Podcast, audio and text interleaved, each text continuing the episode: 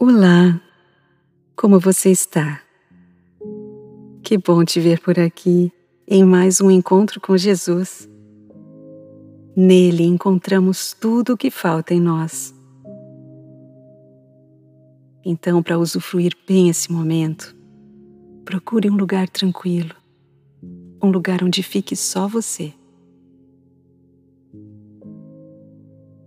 Acomode-se confortavelmente e relaxe o seu corpo.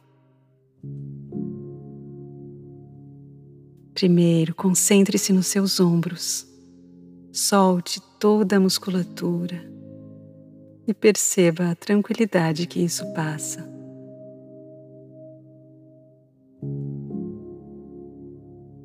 Relaxe os seus braços,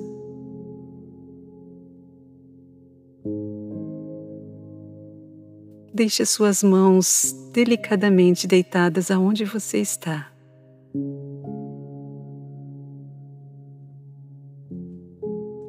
As suas pernas, tente esticá-las suavemente e deixar os músculos bem relaxados. Agora inspire profundamente pelo nariz. e solte pela boca.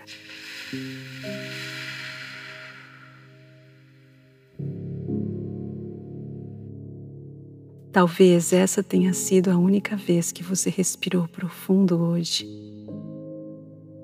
E faz tão bem respirar profundamente. Então, mais uma vez, inspire pelo nariz. e solte pela boca.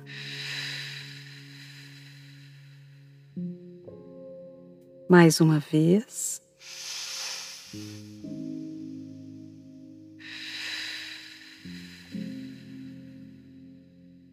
Agora me acompanhe em mais uma história. Jesus havia acabado de passar um bom tempo ensinando as pessoas à beira do mar da Galileia. Ele gostava de estar entre as pessoas, auxiliando em suas necessidades, mas também precisava descansar. Quando Jesus acabou de contar essas parábolas, saiu dali e voltou para a cidade de Nazaré, onde ele tinha morado. Quando viveu nesse mundo, Jesus experimentou algumas coisas que você também experimenta às vezes. Ele teve fome, ele teve sede, ele se cansou, ele chorou. E Jesus também tinha necessidade de se reconectar com suas raízes. Por isso ele voltou a Nazaré. Aquele era o lugar onde Jesus havia crescido e sua família vivia ali. Às vezes, a vida nos leva para longe de tudo que amamos. Sonhamos viajar, estudar e trabalhar. Aí nos mudamos para outra cidade. Mesmo que tudo isso traga felicidade, não é possível se desconectar totalmente das suas raízes. Talvez você seja uma pessoa realizada, mas tão distante de tudo que de alguma forma contribui para a construção de quem você realmente se tornou. Você sente essa necessidade de reencontrar sua identidade? A melhor forma de se reconhecer é indo de volta a Cristo. Afinal, foi Ele quem criou você e conhece bem quem você é. Ele é o único que pode dizer quem você é.